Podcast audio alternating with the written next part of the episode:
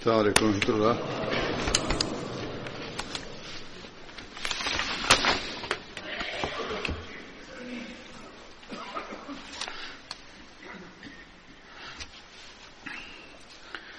أشهد أن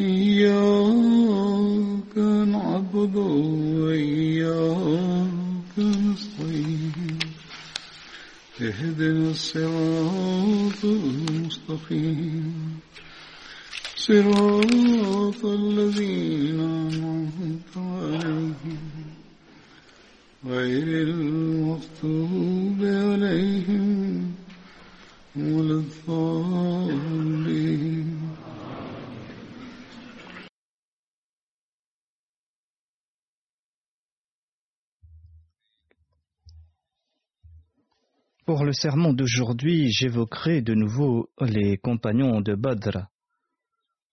Le premier compagnon d'aujourd'hui se nomme Amir bin Salma.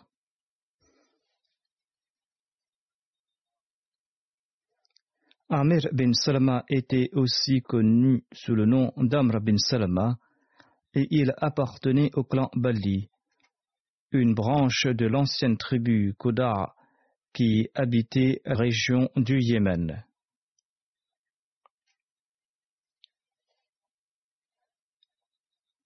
C'est pour cette raison qu'il était aussi connu sous le nom d'Amir bin Salma Baloui. Amir était un des alliés des Sahara.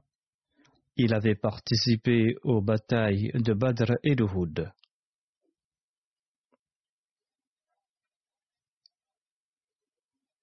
Le deuxième compagnon d'aujourd'hui se nomme Abdullah bin Suraka. Abdullah bin Suraka appartenait à la tribu Banu Adi des Korachites. Omar bin Khattab appartenait à la même tribu. Abdullah bin Suraka était apparenté à Omar par son cinquième aïeul nommé Riha et il était apparenté au saint prophète Mohammed lui par son dixième aïeul nommé Karb.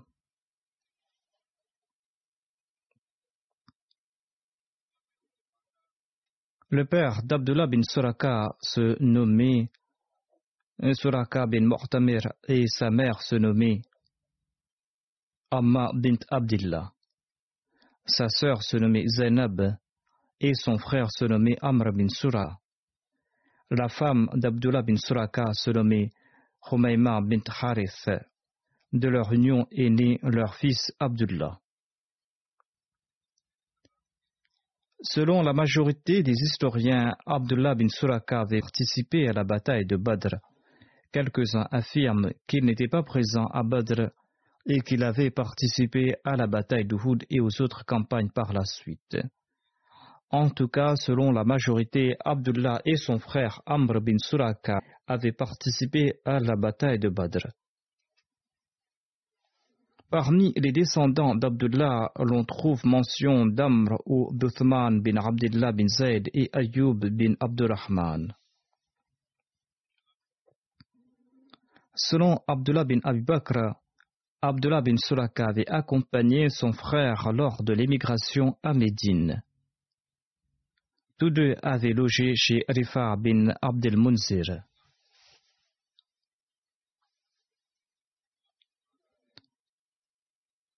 Abdullah bin Suraka est décédé en l'an 35 de l'Égypte au cours du califat d'Othman. Abdullah bin Suraka a rapporté ce dire du saint prophète Mohammed lui prenez le repas du matin le jour du jeûne, même si c'est un peu d'eau, c'est-à-dire que le suhour est obligatoire.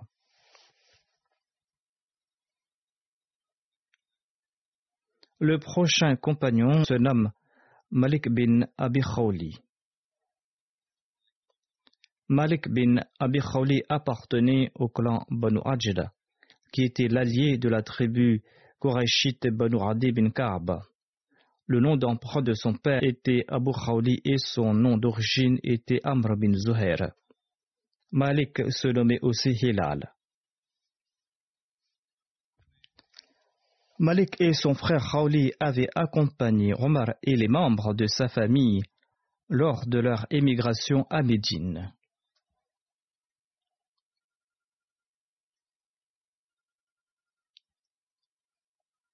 Malik avait accompagné son frère Khawli lors de la bataille de Badr. Selon récit, Khawli était accompagné de ses deux frères Hilal, c'est-à-dire Malik, et de son deuxième frère Abdullah. Malik bin Abu Khawli est décédé lors du calife. Le prochain compagnon se nomme Waqid bin Abdullah. Son père se nommait Abdullah bin Abdi Monaf. Il appartenait à la tribu Banu Tamim. Waqid était l'allié de Khattab bin Nufail. Selon un autre récit, il serait l'allié de la tribu Qurayshite Banu Adi bin Ka'b.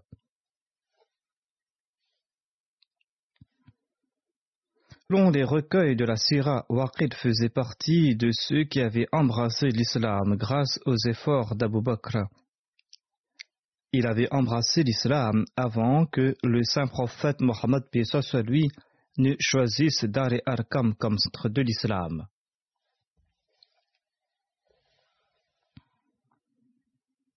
J'avais mentionné la Dar et Arkam quelque temps de cela, je présente de nouveau quelques faits à ce sujet brièvement. Le saint prophète Mohammed lui cherchait un centre pour prêcher le message de l'islam à la Mecque. Un centre où les musulmans pourraient se réunir pour la prière et où ils pourront librement et sans contrainte profiter des directives du saint prophète Mohammed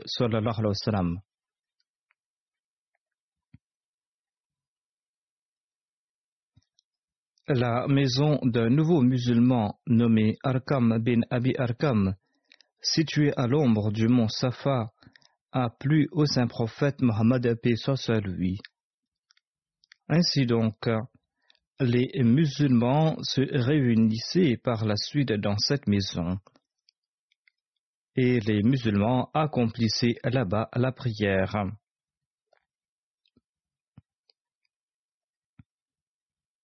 Ceux qui étaient en quête de la vérité venaient y rencontrer le saint prophète Mohammed lui qui leur prêchait le message de l'islam.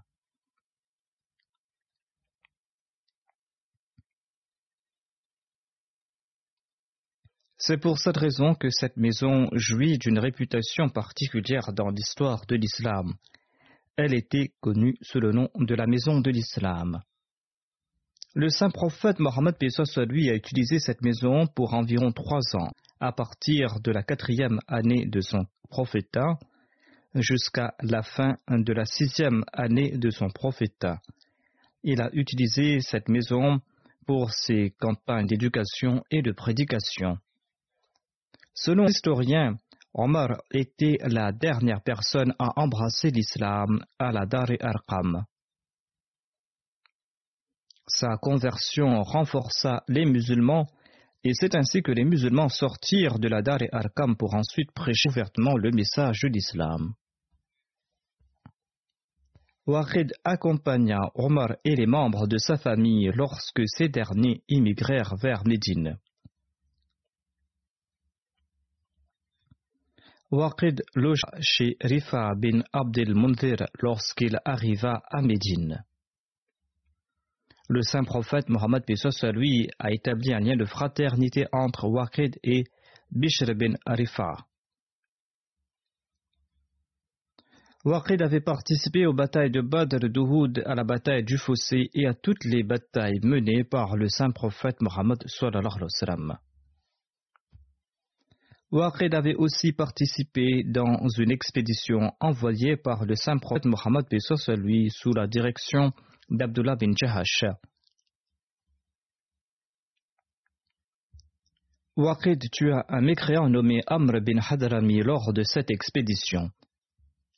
Dans l'histoire de l'islam, il s'agit du tout premier polythéiste tué par un musulman lors d'une bataille.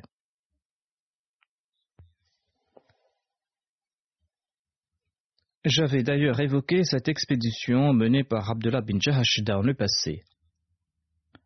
Waqid est décédé au début du califat d'Omar Talanho. Le prochain compagnon se nomme Nasr bin Harith. Il appartenait à la branche Abd Razak de la tribu Ansar des Haus. On dit aussi qu'il se nommait Numer bin Harith. Son nom d'emprunt était Abu Harith et son père se nommait Harith bin Abd et sa mère se nommait Sauda bin Sawad.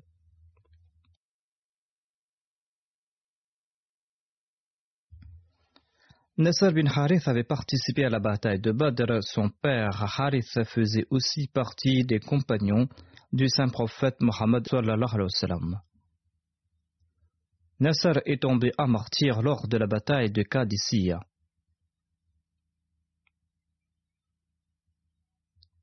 Qadisiyah est un lieu situé auparavant en Perse dans l'actuel Irak à 45 000 de Koufa. Cette bataille décisive a eu lieu en l'an 14 de l'Égypte au cours du califat d'Omar entre les musulmans et les persans à Qadisiyah. L'empire perse tomba entre les mains des musulmans suite à cette bataille. Malik bin Amr est un autre compagnon. Malik bin Amr appartenait à la famille Banu Hijr de la tribu Sulaim. Il était l'allié des Banu Abdeshams. Son père se nommait Amr bin Sumaid. Malik avait participé à la bataille de Badr en compagnie de ses deux frères nommés Sakf bin Amr et Mudlij bin Amr.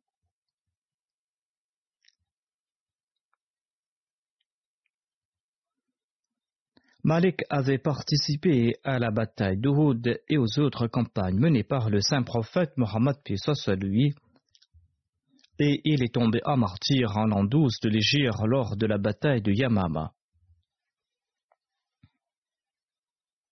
Le prochain compagnon se nomme Norman bin Asra. Il appartenait à la tribu des Ansar et il était l'allié de la tribu Banu Muawiyah. On le nommait aussi Lakid bin Asra. Il était aussi connu sous le nom de Norman bin Bali. Norman bin Asra avait participé à la première Bayra d'Aqaba, à la bataille de Badr et à toutes les autres batailles menées par le saint prophète Mohammed à lui. Et il est tombé à martyr lors de la bataille de Yamaba. Selon certains, Tulaï l'avait tué lors de la bataille contre les apostats après le décès du saint prophète Mohammed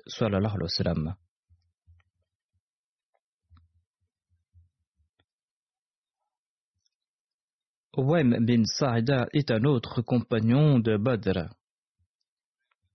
Il appartenait à la branche Banu Amr bin Auf de la tribu Aus. OM avait participé à la première et à la deuxième Bayra d'Aqaba.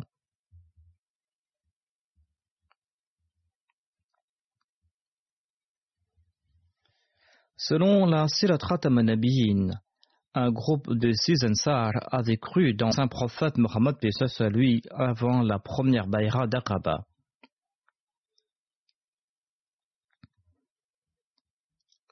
Selon d'autres ici, ils étaient du nombre de huit. Ouem bin Sarida faisait partie de ces Ansar. Selon Tabakat al-Kubra, après l'émigration à Médine, le saint prophète Mohammed lui aurait établi un lien de fraternité entre Ouaim bin Saïda et Omar. Selon d'autres récits, le saint prophète aurait établi ce lien de fraternité entre Ouaim et Hatib bin Abi Balta. Abdullah bin Zubayr relate que le saint prophète Mohammed lui avait déclaré Ouaim bin Saïda fait partie des pieux serviteurs de Dieu il fait partie des habitants du paradis. Après la révélation du verset Fihi rijalun yuhibbuna an wallahu yuhibbul mutatahirin. Bien après la révélation de ce verset, le saint prophète Mohammed lui aurait déclaré Owen bin Saïda est un pieux compagnon et il fait partie de ces personnes mentionnées dans ce verset. La traduction de ce verset est comme suit. Il s'y trouve des hommes qui souhaitent se purifier et Allah aime les purs. Fihi rijalun yuhibbuna an wallahu yuhibbul Owen bin Saïda avait participé aux batailles de Badr d'Uhud, à la bataille du Fossé et à toutes les campagnes menées par le saint prophète Mohammed. Selon Asim bin Souaid, la fille d'Ouaim bin Saïda a déclaré que Omar bin Khattab s'était tenu sur la tombe d'Ouaim bin Saïda et Omar a déclaré Personne au monde ne pourra se dire meilleur que celui qui se trouve à l'intérieur de cette tombe. Ouaim se trouvait à l'ombre de chaque drapeau hissé pour le saint prophète Mohammed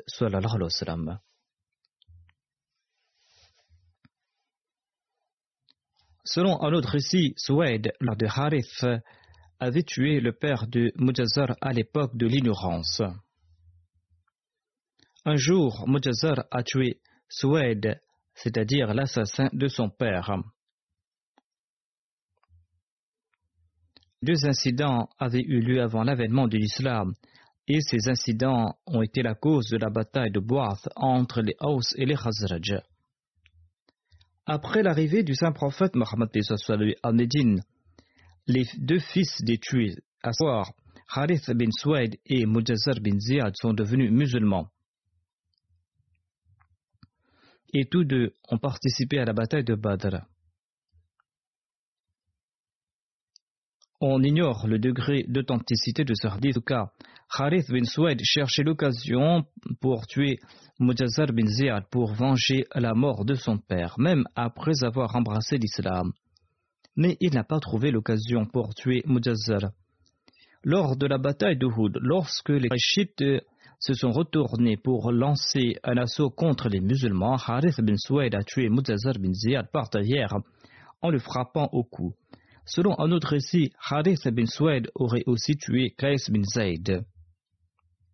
Après la razwa de Hamra bin Asad, l'ange Gabriel a informé le saint prophète Mohammed lui que Harith bin Suwaid se trouvait à Kuba et que Harith avait tué Muzazar bin Ziyad en le trompant. L'ange Gabriel a aussi informé le saint prophète Mohammed lui qu'il devait faire exécuter Harith bin Suwaid pour le meurtre de Mujazar bin Ziyad.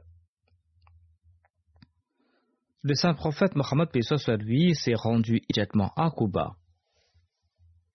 Généralement, il ne se rendait pas à Kuba durant cette époque ou durant ces moments. Et d'ailleurs, il faisait très chaud là-bas à Kuba. Arrivé à Kuba, les musulmans qui y résident se sont réunis autour du saint prophète Mohammed lui. Harith bin Suwaid, qui portait un ou deux manteaux jaunes, se trouvait là-bas.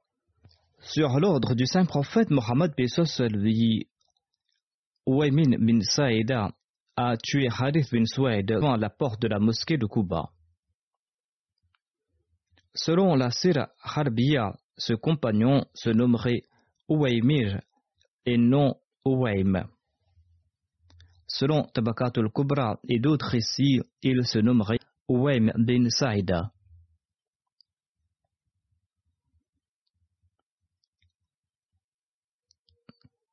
Selon un autre récit, le saint prophète Mohammed aurait demandé à Uthman et non à Ouem bin Sawed d'exécuter celui qui avait tué un musulman. Ces deux compagnons étaient des musulmans et avaient mené une vendetta.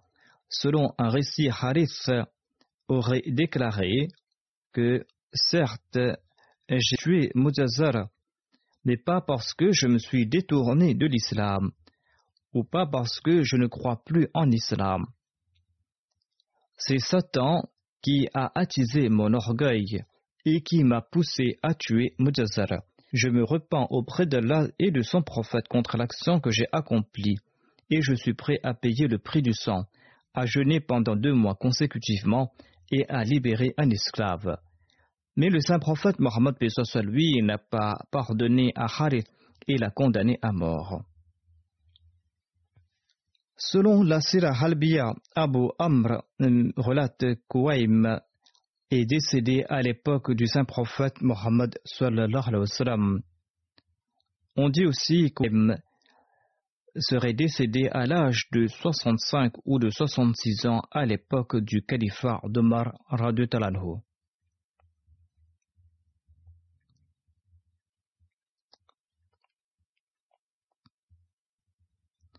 Norman bin Sinan est un autre compagnon de Badr. Il appartenait à la famille Banu Norman de la tribu Khazraj des Ansar. Selon Hisham, Norman bin Sinan était un esclave affranchi de la tribu Banu Norman. Selon Ibn Sa'd, il serait l'esclave affranchi de Banu Ubaid bin Adi. Norman Sinan avait participé aux batailles de Badr et d'Uhud. Le prochain compagnon se nomme Antara Maula Sulaim. Antara était l'esclave affranchi de Sulaim bin Amr. Antara Salmi était un Zakwani et il était l'allié de la tribu Sawad bin Radam, une branche des Ansar. Antara avait participé aux batailles de Badr et d'Uhud, et il est tombé à martyr lors de la bataille d'Uhud. Il avait été tué par Norfal bin Muawiyah Delhi. En notre récit, Antara serait mort lors de la bataille de Sifin en l'an 37 de l'Égypte lors du califat d'Ali. Le prochain compagnon se Norman bin Abd Amr. Norman appartenait à la branche Banu Dinar bin Najjar de la tribu Khazraj. Son père se nommait Abd bin Amr Masoud et sa mère se nommait Sumaira bin Kais. Norman bin Abd Amr avait participé aux batailles de Badr et d'Uhud. Son frère Dehak bin Abd Amr avait lui aussi participé à la bataille d'Uhud. Norman bin Abd Amr est tombé à martyr lors de la bataille d'Uhud. Avait un troisième frère nommé Qutba. Il était lui aussi un compagnon du saint prophète Mohammed soit lui. Qutba est tombé à martyr lors de l'incident de Bir Marouna. Mohammed bin Saad bin Abi Waqqas relate que le saint prophète Mohammed lui était passé à côté d'une femme de la tribu des Banu Dinar.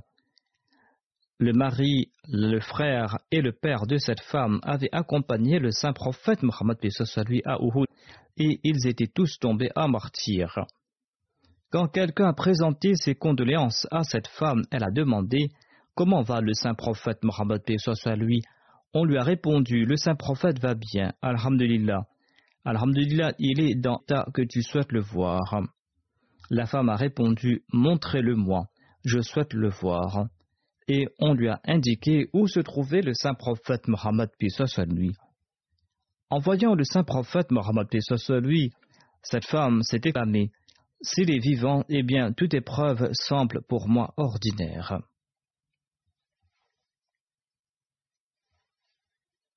Selon un autre récit, le fils de cette femme serait aussi tombé à martyr. Anas bin Malik rapporte que lors de Taïdouhoud, la panique s'installa à Médine, car la rumeur se répandait que le saint prophète Mohammed lui avait été tué. Et on entendait même des pleurs et des lamentations dans les ruelles de Médine. Une femme Ansari, tout inquiète, sortit de sa maison et elle traversa devant les dépouilles de son frère, de son fils et de son mari. Le rapporteur déclare qu'il ignore lequel d'entre eux elle avait vu en premier. En tout cas, lorsqu'elle est passée du dernier, elle demanda qui est-ce? On lui répondit qu'il s'agit de ton frère, de ton mari et de ton fils. Mais elle demanda comment va le saint prophète Mohammed soit lui? On l'informa qu'il était retourné à Médine. Elle partit à la rencontre du saint prophète, rapa un pan de son vêtement et dit Ô envoyé d'Allah, que mes parents soient sacrifiés pour vous. Étant donné que vous êtes sauf, je n'ai crainte d'aucune perte.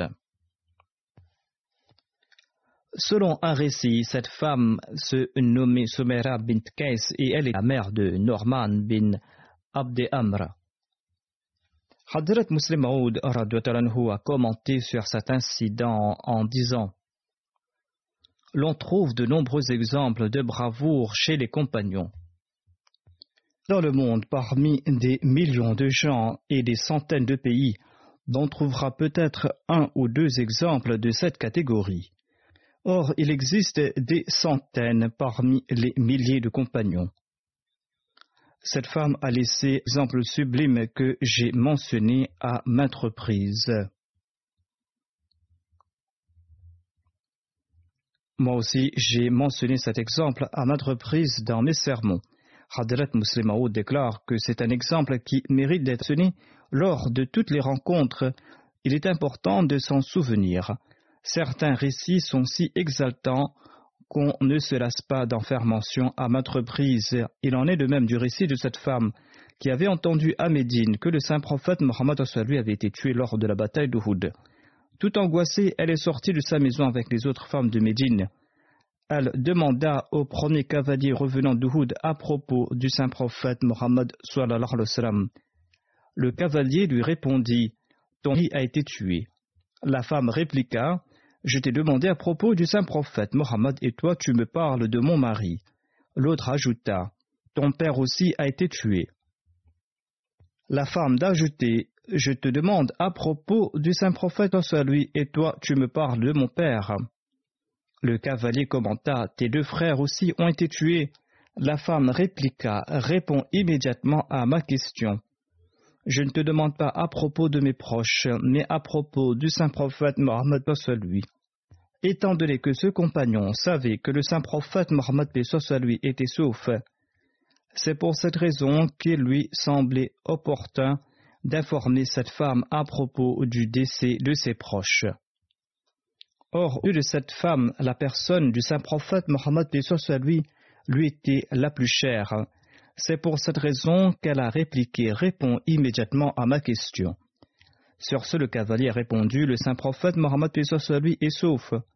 En entendant la femme commenta Si le saint prophète est vivant, je ne me soucie de la mort de personne. Hadrat Muslimaud était en train de commenter sur l'exemple d'une autre femme, et il déclare l'exemple de cette femme qui avait perdu ses proches à Uhud est incomparable. Hadrat Maud était en train de citer un incident concernant une personne dont le cœur était fort triste et meurtri. Mais cette personne ne laissait pas transparaître sa tristesse.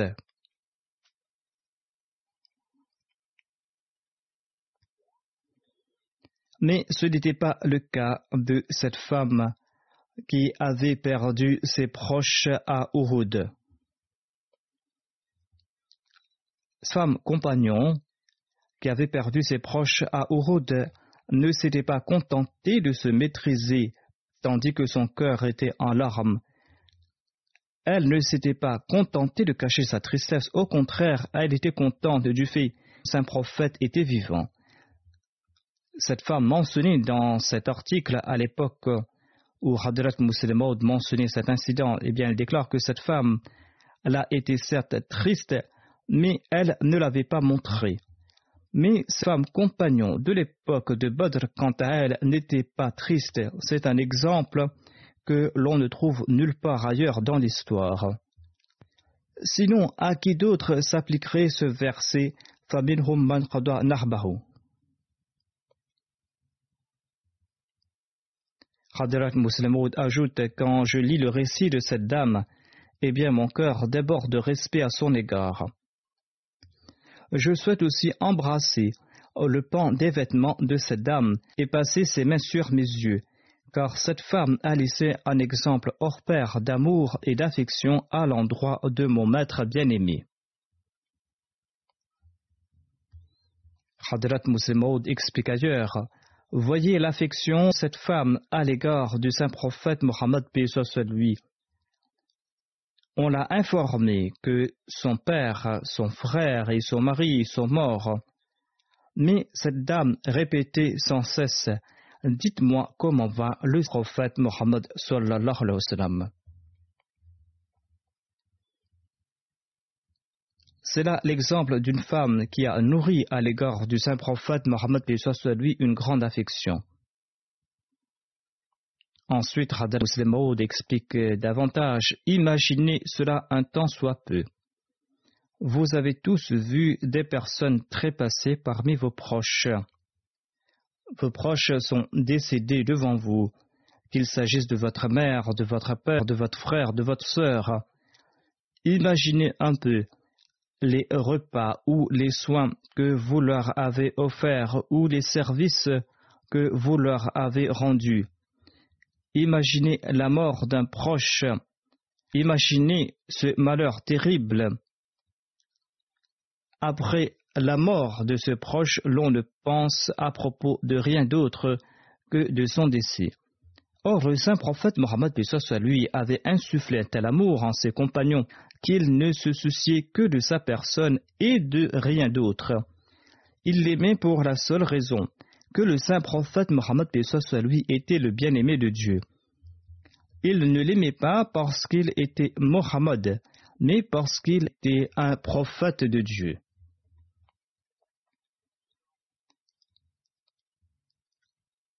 En fait, ces personnes aimaient Dieu, et étant donné que Dieu aimait le saint prophète Mohammed c'est pour cette raison que les compagnons l'aimaient. Cela ne se limitait pas aux hommes, les femmes aussi éprouvaient de l'affection pour lui. Ensuite, Hadrat Muslimaud a cité l'exemple de femmes et il déclare C'est là l'amour que Dieu a placé dans leur cœur à propos du saint prophète Mohammed soit lui. Ils accordaient prééminence uniquement à la personne d'Allah. Et c'est cette même Torah qui a eu le dessus dans le monde entier. Ils ne se souciaient ni de leurs parents, ni de leurs frères, ni de leurs sœurs, ni de leurs maris devant la personne de Dieu. La seule chose qui comptait à leurs yeux est le plaisir de Dieu. Et c'est pour cette raison qu'Allah a déclaré qu'il était satisfait d'eux. Ils ont préféré Allah à toute autre chose et Allah les a préférés. Or, cet état n'a pas perdu chez les musulmans par la suite. Ils ont un lien somme toute intellectuel avec Dieu. Ils affirment qu'ils croient en Dieu et qu'ils croient en son unicité. Mais il n'y a pas cet amour dans leur cœur les cordes de l'amour vibrent dans leur cœur si l'on mentionne le saint prophète Mohammed soit lui ou ses proches.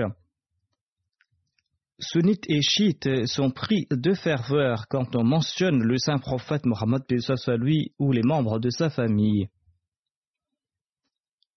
Or, la mention de Dieu ne fait pas vibrer aucune corde dans leur cœur alors que c'est Dieu lui-même qui nous a accordé cette faveur qu'est le saint prophète Mohammed Ainsi donc l'amour d'Allah et son nom ont engendré dans nos cœurs la même excitation, car le vrai progrès dépend de l'amour de Dieu.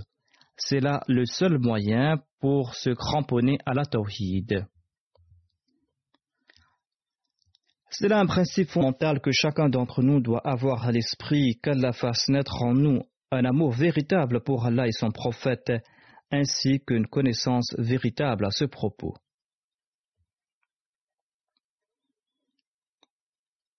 Je voudrais avant évoquer certaines personnes décédées récemment dont je dirigerai la prière funéraire après la prière de Jum'ah.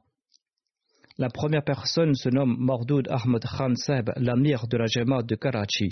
Il était le fils de Mokram Nawab Masoud Ahmad Khan et il est décédé le 14 juillet dernier à l'âge de 78 ans. Inna lillahi wa inna ilayhi raji'un. Mordoud Ahmad Khan est né le 12 avril 1941 à Kadian, dans la maison de Masoud Ahmad Khan et Saibzadi Tayyiba Sidika Sahiba. Le défunt était le petit-fils paternel de Hazrat Nawab Mubaraka Sahiba et Hazrat Nawab Muhammad Ali Khan. Il était aussi le petit-fils maternel de Mir Muhammad Ismail Sahib. Maudoud Ahmad Khan avait complété ses études de loi à l'université du Punjab et il avait travaillé dans le cabinet de Hazrat Sheikh Mohammed Ahmad Mazhar pour quelque temps. Ensuite, il a travaillé pour le fameux cabinet Ardignam à Dhaka. Il a travaillé au sein de ce cabinet pour environ 52 ans et il en était un des associés principaux. Le défunt était compté par l'un des plus grands avocats d'entreprise du Pakistan. Il était un expert en droit commercial international et en droit bancaire et en droit d'entreprise. Il était très connu dans ces domaines.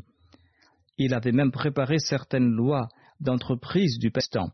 De grandes entreprises lui avaient proposé le poste de directeur, mais il a toujours refusé, affirmant que ces postes finissent par donner une mauvaise réputation, même si on n'est pas coupable et que les autres le sont et cela en fin de compte terne l'honneur de la Jamaat et c'est pour cette raison qu'il évite d'occuper ces postes.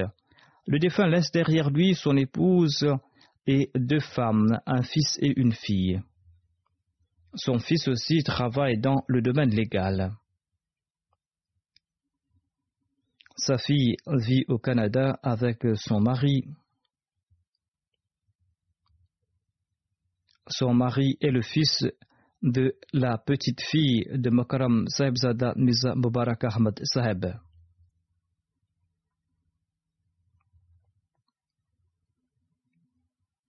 Maudud Ahmad Khan Sahib a été nommé Amir de la province de Karachi en octobre 1996. Il avait occupé au préalable le poste de Namir et de secrétaire pour les affaires externes il a servi en tant que directeur de la Fazal Foundation, de la Nasir Foundation et de la Tahir Foundation.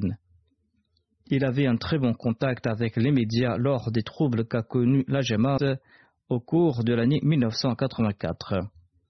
Amatul Mu'min Sahiba, l'épouse du défunt, et la fille de feu Malik Umar Sahib et de Saïda Saïda Begum, qui était la fille de Mir Mohamed Ishaq l'épouse de la défunte déclare que le défunt était quelqu'un de très simple, de courtois, empli de sympathie et bienveillant. Il avait le même traitement à l'égard de tout le monde. Tous ceux qui le rencontraient disaient du défunt qu'ils avaient l'impression de le connaître depuis plusieurs années. C'était là l'impression de tout le monde, du simple bénévole jusqu'au membre le plus aîné de la communauté. Son épouse ajoute que la personnalité du défunt ne comportait aucune lacune comme mari ou comme père. Il était un idéal, un père idéal. Il était une personne idéale et tout le monde était profondément touché par lui. Mahmoud Ahmed Khan, son fils, déclare Le défunt était un père idéal. Il avait insufflé en nous l'habitude d'accomplir à cela dès notre jeune âge. Il nous prenait avec lui pour partir accomplir la prière de Fajr dès mon jeune âge. Il m'encourageait à honorer et à servir les grands. Il a laissé sur moi et sur ma sœur une profonde impression. Il était très régulier dans ses prières et ses sacrifices financiers. Et il déclare qu'il me faisait visiter la Baishti Makbara lorsque nous partions à Rabwa. Et en passant devant les tombes, il me présentait les aînés de la communauté ainsi que les compagnons. Il faisait être d'une grande humilité à l'égard des pauvres mais pas devant les supérieurs avec l'intention de gagner quelque faveur.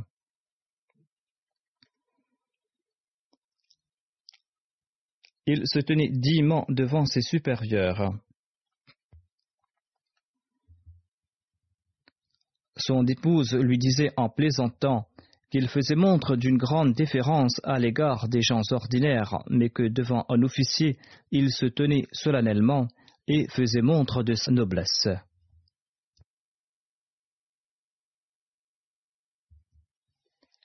Il avait beaucoup œuvré pour aider les prisonniers Ahmadis du Sindh ainsi que les familles des martyrs. Son épouse écrit qu'il l'emmenait avec lui lorsqu'il rendait visite à ses familles. Il s'occupait de ses familles et leur apportait des cadeaux. Il avait une très grande appétence pour l'hospitalité. Toutes les personnes qui m'ont écrit l'ont mentionné. Sa femme écrit parfois, il m'appelait et me disait que tel nombre d'invités dans dix minutes et me demandait de préparer un repas. Il m'en informait toujours au téléphone et il raccrochait aussitôt afin que je ne puisse pas avoir du temps pour lui avancer quelque excuse. Il avait un très grand respect et un très grand amour pour le califat et il est très sincère à son égard. Son fils écrit Il nous enjoignait à moi et à ma sœur et aux autres enfants d'écrire une lettre au calife au moins une fois par semaine pour lui donner de nos nouvelles et il nous demandait de faxer la lettre et il nous enjoignait de consolider ce lien.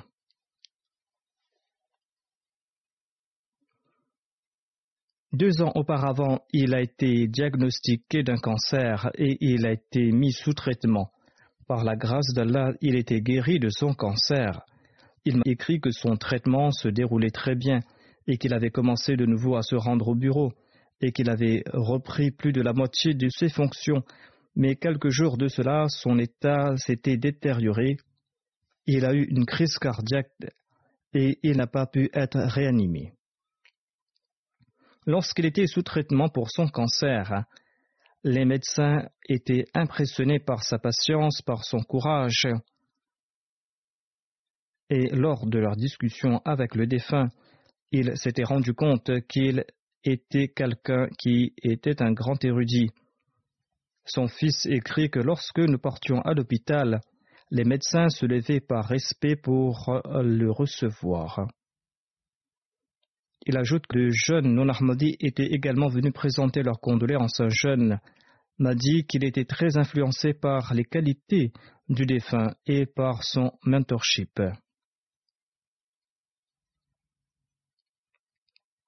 L'épouse du défunt écrit une autre de ses qualités était qu'il était très régulier dans ses contributions financières.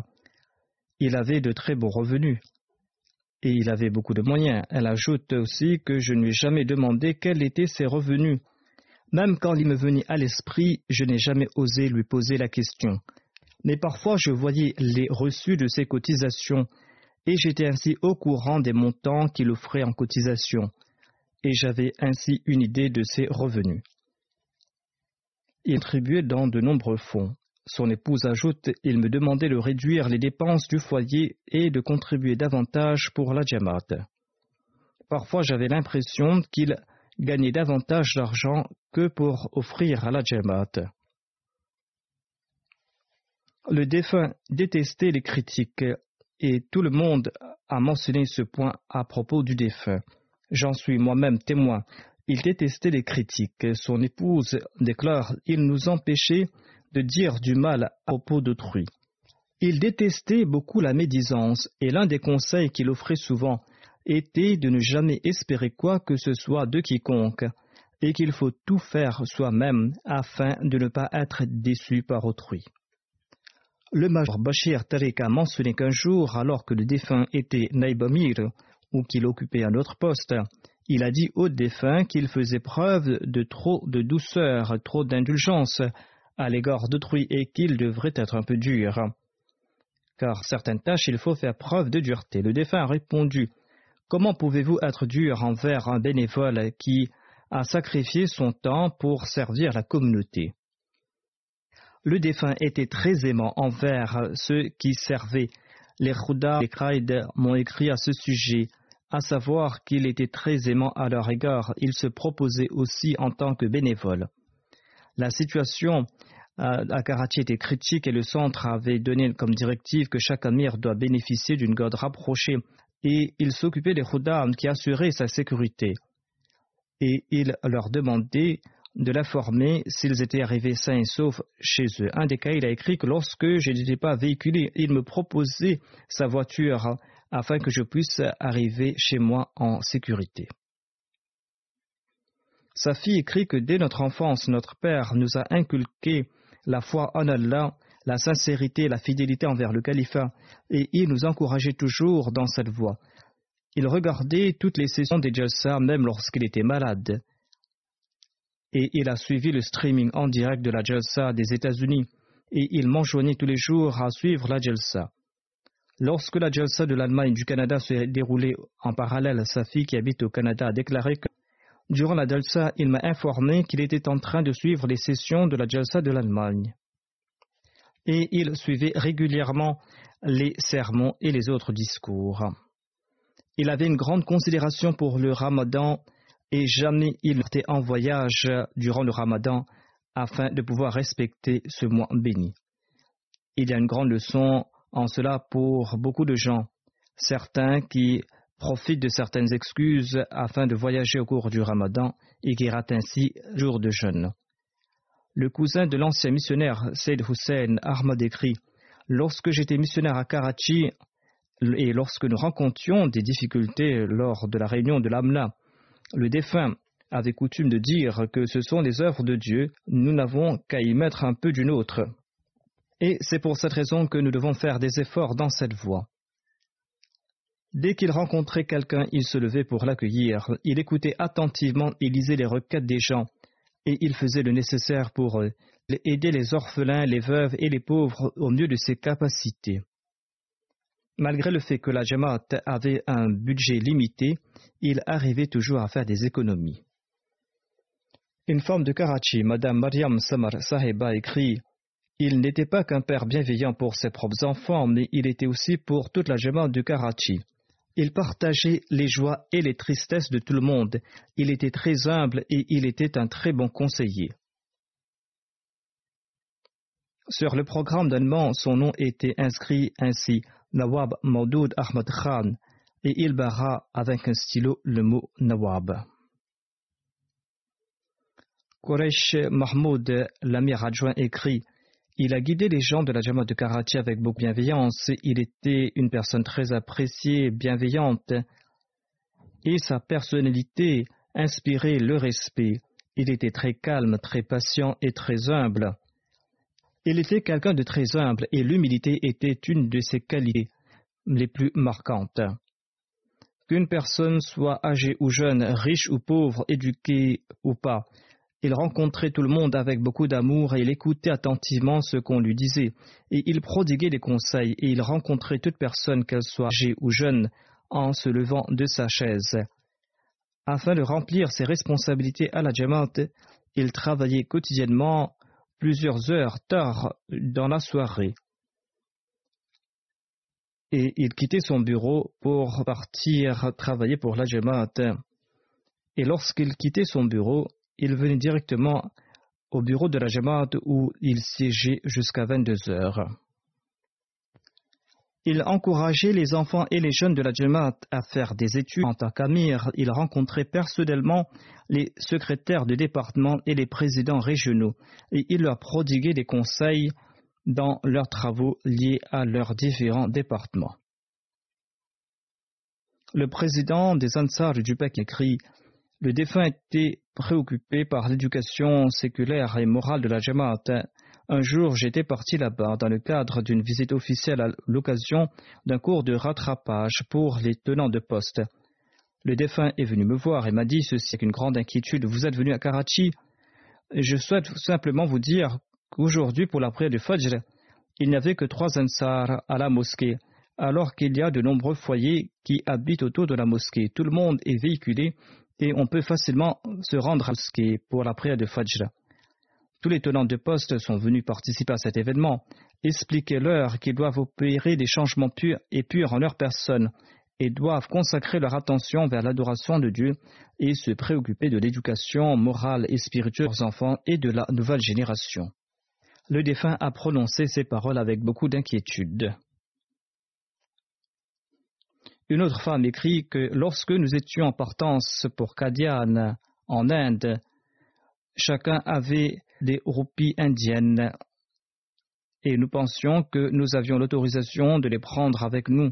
Mais par la suite, nous avons appris que nous ne pouvions pas le faire. Amir Seb nous a donné à chacun un formulaire à remplir. Et une personne travaillant pour l'immigration en Inde l'a informé qu'il n'était pas autorisé d'emmener des roupies indiennes. Mais si nous en avons emmené par erreur, eh bien ce n'est pas grave. Il ne faut tout simplement pas les déclarer dans le formulaire. Mais l'Amir Seb, le défunt, n'a pas écouté ce conseil et il a déclaré sur le formulaire la somme qu'il avait apportée avec lui. Et ce n'était pas une petite somme, il y avait environ 25 000 à 30 000 roupies. Le responsable de l'immigration a déclaré ne déclare pas cette somme, sinon nous serons obligés de saisir cette somme. Mais malgré cela, il a déclaré cette somme, et il lui a remis cette somme, et il lui a dit de saisir cette somme. Il n'a pas profité d'une quelconque facilité. Comme je l'ai écrit, les Khuddam ont écrit qu'il avait une attention particulière à l'égard des bénévoles. Il remerciait les bénévoles, dit-il, il nous remerciait comme si nous lui avons rendu une très grande faveur.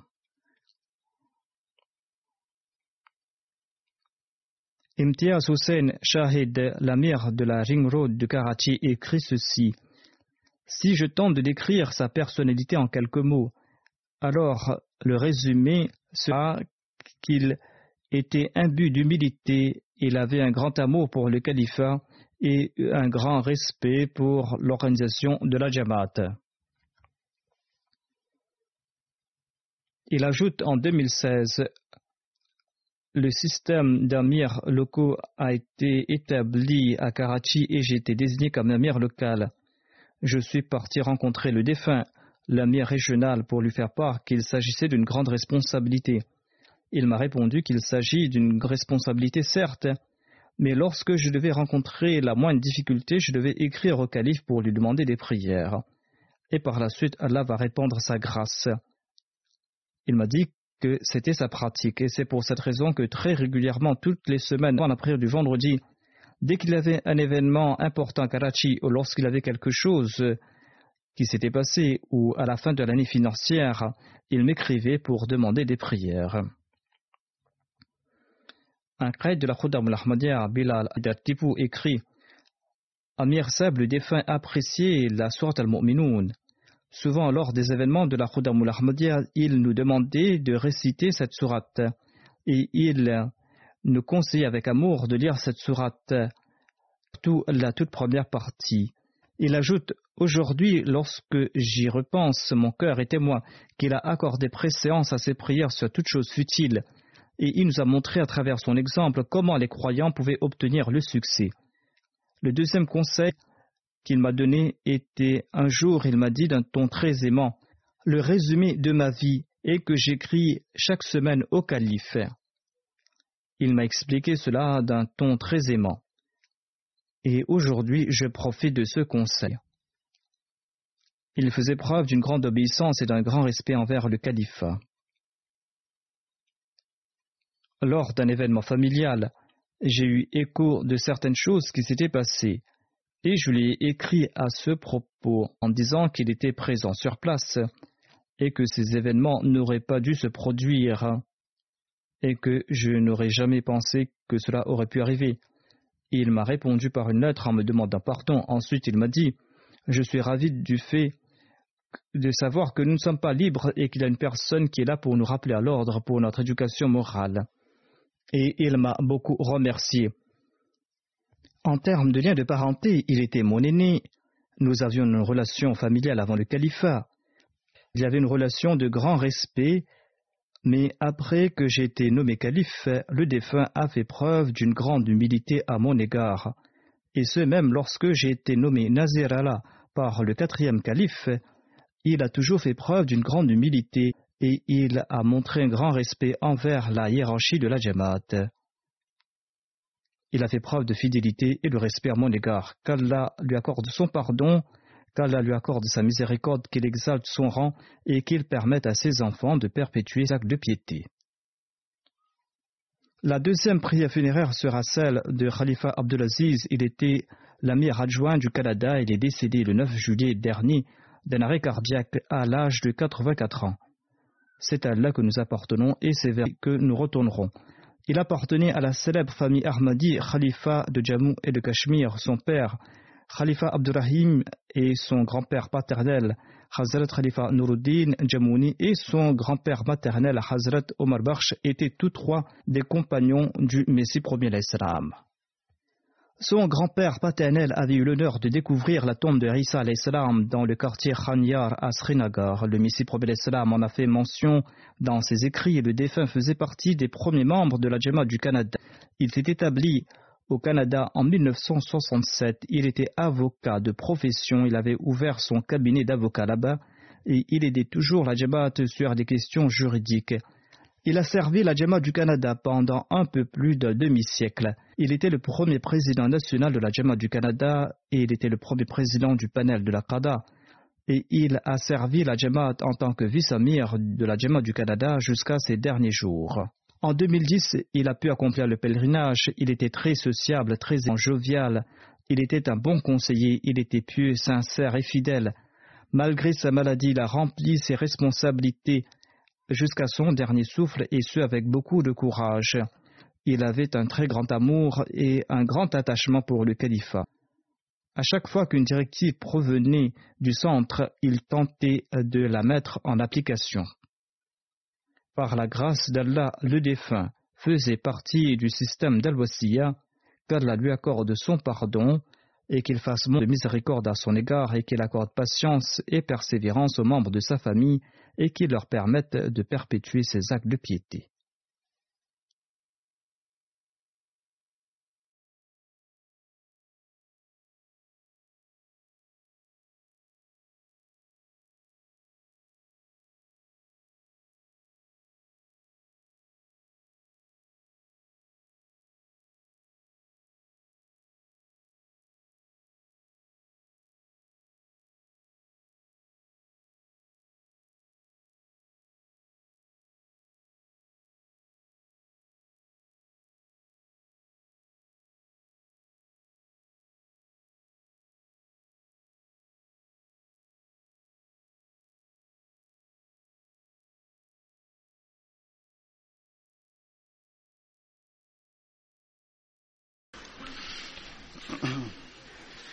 الحمد لله الحمد لله نحمده ونستعينه ونستغفره ونؤمن به ونتوكل عليه ونعوذ بالله من شرور أنفسنا ومن سيئات أعمالنا من يهده الله فلا مضل له ومن يضلل فلا هادي له.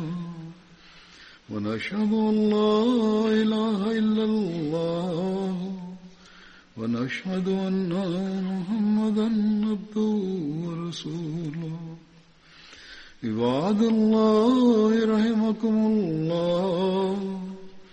إن الله يأمر بالعدل واللسان وإيتاء ذي القربى وينهى عن الفحشاء والمنكر والبغي يعظكم لعلكم تذكرون اذكروا الله يذكركم وادعوه يستجب لكم ولذكر الله أكبر